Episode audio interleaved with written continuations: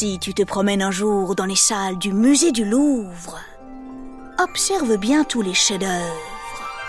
Regarde attentivement la Joconde ou cette imposante statue qu'on appelle la victoire de Samothrace et dis-toi bien que toutes ces œuvres magnifiques ont bien failli disparaître. Heureusement, un homme s'est battu pour les protéger. Lorsque les situations deviennent difficiles, des personnalités se révèlent. L'histoire est remplie de héros inconnus. Pourtant, plein de courage.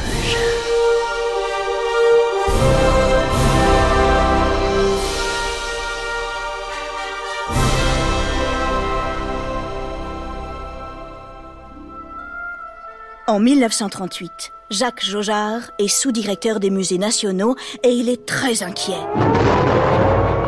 Depuis des mois, l'Europe traverse une très grave crise. L'Allemagne nazie étant partout son ombre menaçante. Adolf Hitler vient d'envahir l'Autriche. La Seconde Guerre mondiale approche. Elle arrive en courant, en faisant de grands pas. Une nuit, Jacques n'arrive pas à trouver le sommeil. Il se promène seul dans les couloirs du musée du Louvre. En traversant le département des antiquités, il s'arrête devant la sculpture du scribe accroupi. Il observe, amusé, son énigmatique et fascinant sourire. Ensuite, il traverse la grande galerie pour aller voir les peintures. Il reste debout pendant des heures devant les noces de Cana, le fameux tableau de Paul Véronèse.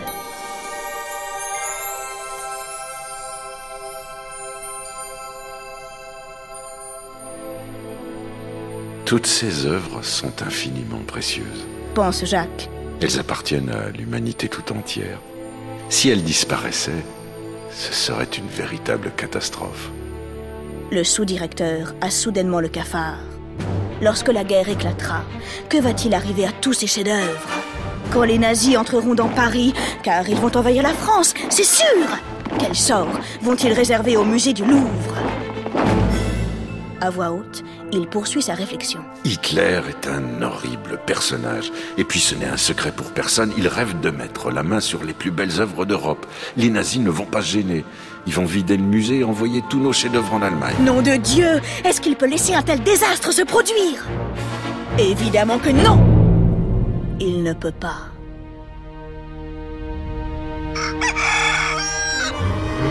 Au lever du jour, Jacques Jaujard prend une décision. Il va sauver le Louvre. Comment? Eh bien, il va évacuer les œuvres, tout simplement. Toutes celles qu'il pourra transporter, il les fera sortir les unes après les autres pour les mettre en lieu sûr. Sacré projet, n'est-ce pas? Jaujard est patient, tenace. Sur le papier, je suis d'accord, il a toutes les qualités pour réussir. Mais va-t-il y arriver?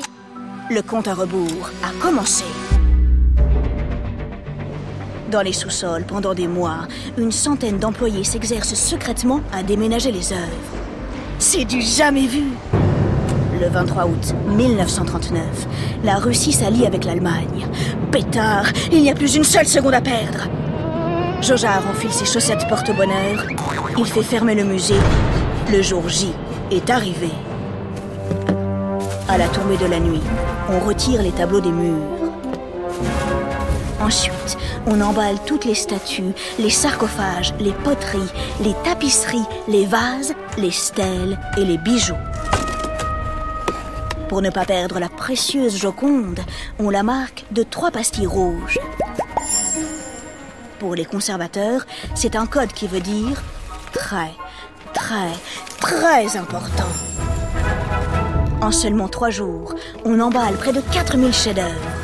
Ils prennent ensuite la poudre d'escampette, emportée par une centaine de camions, destination Chambord, un château situé à 160 km.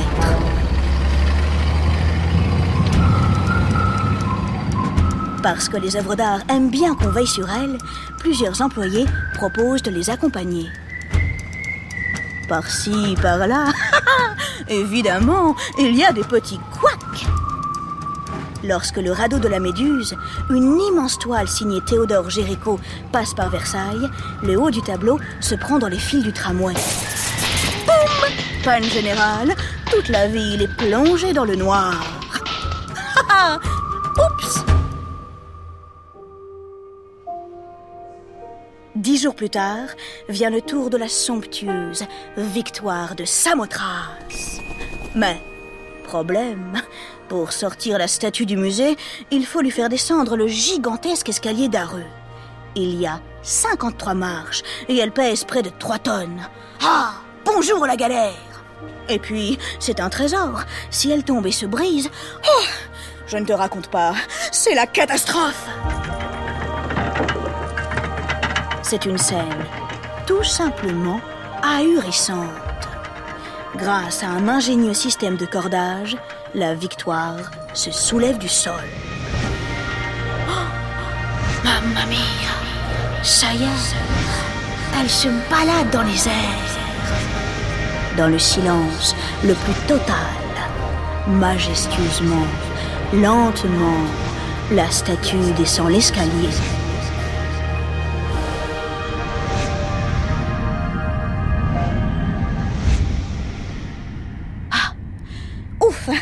Fois ouf L'opération est réussie. À 15 heures, la victoire quitte le Louvre. Nous sommes le 3 septembre 1939. Au même moment, exactement, la Seconde Guerre mondiale éclate. Après dix mois de combat, hélas, la France capitule. Le 14 juin 1940, l'armée allemande envahit Paris. La moitié du pays est occupée. Les Français sont obligés de se soumettre aux lois de l'envahisseur. Au musée du Louvre, Jacques Jaujard reçoit un officier allemand très haut placé. Le comte Wolf Metternich. Sa mission Prendre le contrôle de tous les chefs-d'œuvre du pays. Les deux hommes commencent la visite réglementaire. Dans les salles des peintures, Metternich regarde les murs. Ils sont vides, vides, vides. L'officier allemand plisse les yeux. Il essuie ses lunettes. Pas un mot ne sort de sa bouche. Alors Jojar prend les devants. Il joue carte sur table. Immédiatement, il dit qu'il a transporté les œuvres ailleurs pour les mettre à l'abri. L'officier esquisse un mini sourire. Tiens, tiens, comme c'est étrange, on dirait qu'il est soulagé. Remarque Jojar. Notre homme a de la chance. Metternich n'est pas un officier comme les autres. C'est un passionné, un amoureux de l'art. Pour protéger les tableaux, les sculptures et les antiquités, il serait prêt à tout. Même s'il le faut, à jouer contre son camp. Jojar est sur les fesses. Il vient de gagner un allié. Ça, par exemple, c'est une excellente nouvelle. Oui, bon, c'est bien de se réjouir, mais il ne faut pas mollir. Maintenant que la menace nazie semble très légèrement et momentanément écartée, il faut préserver les œuvres des autres dangers. Je parle du feu, du chaud, du froid, de l'humidité, des pillages et bien sûr des bombardements. Joja réquisitionne 75 châteaux isolés dans le sud de la France, le plus loin possible des zones de pétarade. Pour la deuxième fois, les trésors du Louvre déménagent. C'est de la folie pure. Traverser le pays à ce moment-là, c'est extrêmement dangereux. Sur la route, les convois doivent éviter les obus et les coups de fusil. Les conservateurs, les gardiens et leurs familles les suivent à la trace. Ils sont sacrément courageux.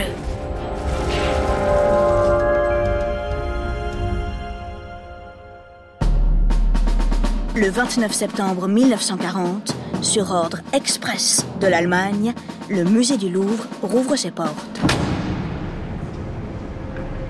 Aucune œuvre n'est revenue. Le soir de l'inauguration, les officiers allemands l'ignorent, mais ils s'émerveillent devant de simples copies. Jojar et Metternich échangent discrètement quelques clins d'œil. La complicité des deux hommes suffira-t-elle pour sauver nos plus grandes œuvres d'art?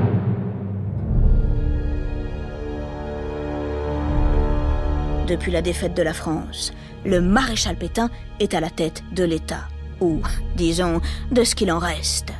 Avec ses ministres, Pétain choisit d'aider les nazis. Ce que ces messieurs font n'est pas joli joli, cela s'appelle la collaboration. Pauvre Jojar Il ne doit plus seulement combattre un ennemi extérieur, mais également les chefs de son propre pays. Les œuvres d'art, ça rapporte de l'argent. En temps de guerre, c'est extrêmement précieux. Un commando est spécialement créé par les nazis pour s'emparer des œuvres que les citoyens juifs, persécutés par Hitler, possèdent chez eux. Avant d'être expédié en Allemagne, le butin de guerre est rassemblé à deux pas du Louvre dans un autre musée qui s'appelle le Jeu de Paume. C'est là que travaille Rose Valland. Jojar la connaît et lui fait entièrement confiance. À sa demande, tous les jours, elle note secrètement le numéro des œuvres qui quittent le pays. Ces listes sont extrêmement précieuses. Elles permettront de tout retrouver le moment venu. Le commando nazi vole des milliers d'œuvres. Parmi elles, il y a des tableaux signés Picasso, Dali ou Miro. Ce sont de grands artistes de l'époque. Leurs toiles sont magnifiques, audacieuses, révolutionnaires. Parce que les nazis ne les comprennent pas, ils les qualifient d'art dégénéré. Le 23 juillet 1943, une terrible catastrophe se produit. Les commandos du jeu de paume jettent 600 de ces sublimes toiles au centre d'un immense feu. En quelques heures, ces trésors de l'humanité disparaissent à tout jamais. Pour les œuvres du Louvre, ouille, ça ne va pas fort non plus. Depuis des mois, de hauts fonctionnaires allemands font pression sur Metternich. Ils réclament la saisie pure et simple de toutes les collections des musées français. Metternich tient bon, tant qu'il peut. Il finit par être renvoyé. N'empêche, aucune œuvre du Louvre n'a pour l'instant quitté le pays.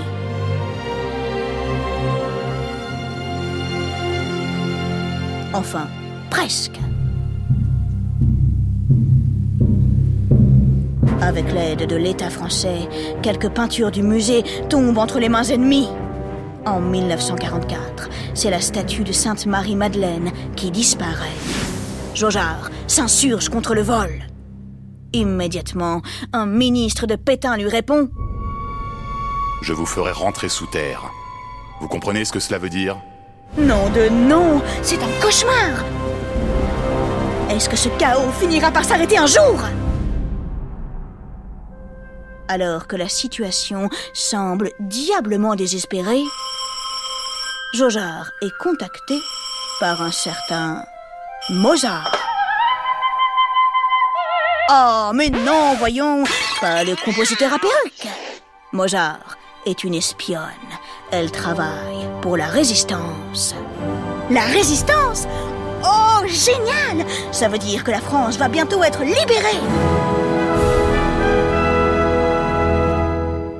Pour aider ces hommes et ces femmes qui combattent secrètement l'envahisseur, Jojar indique l'emplacement des châteaux qui abritent les précieuses œuvres du Louvre. Et en effet, ça vaut mieux. Les Anglais et les Américains bombardent la France pour neutraliser les nazis.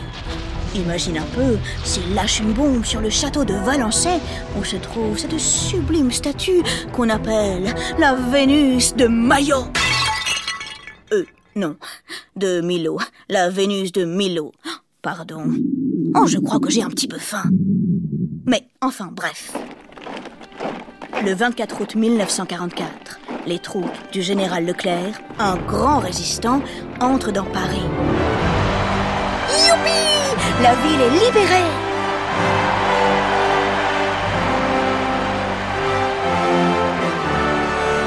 Jojard est fou de joie. Tout de suite, il fait hisser le drapeau français sur les toits du Louvre. Ce n'est pas évident à cause des tirs qui fusent dans tous les sens, mais quand même, il flotte. Le 8 mai 1945, l'Allemagne rend les armes.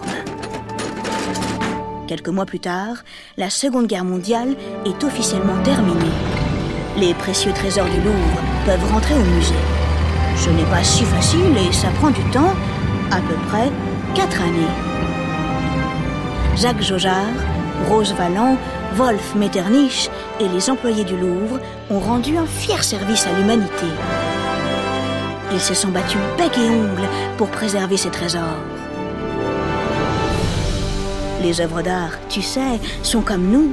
Elles ont besoin d'attention, de soins et de protection. Peut-être qu'un jour, toi aussi, tu deviendras un grand protecteur des arts. Et alors, crois-moi, oh, tu pourras être sacrément fier.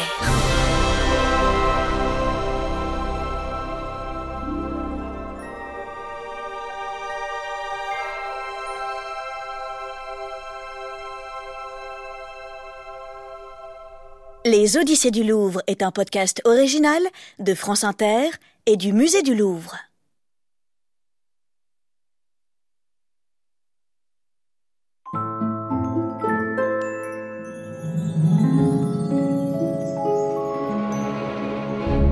À la fin de la guerre, Rose Valland a continué ses aventures. Avec d'autres, elle est allée en Allemagne pour récupérer les œuvres volées par les nazis. 61 000 objets d'art sont ainsi rentrés en France, dont 45 000 ont pu être rendus aux familles juives auxquelles ils appartenaient. Quant aux autres, ils ont été conservés dans plusieurs endroits, parmi lesquels le Louvre. En 2017, le musée a ouvert deux salles au second étage de l'aile Richelieu pour présenter au public 31 de ces tableaux récupérés en Allemagne, en attendant évidemment de retrouver leur propriétaire. Ces toiles sont frappées du sceau MNR, qui signifie Musées nationaux récupération.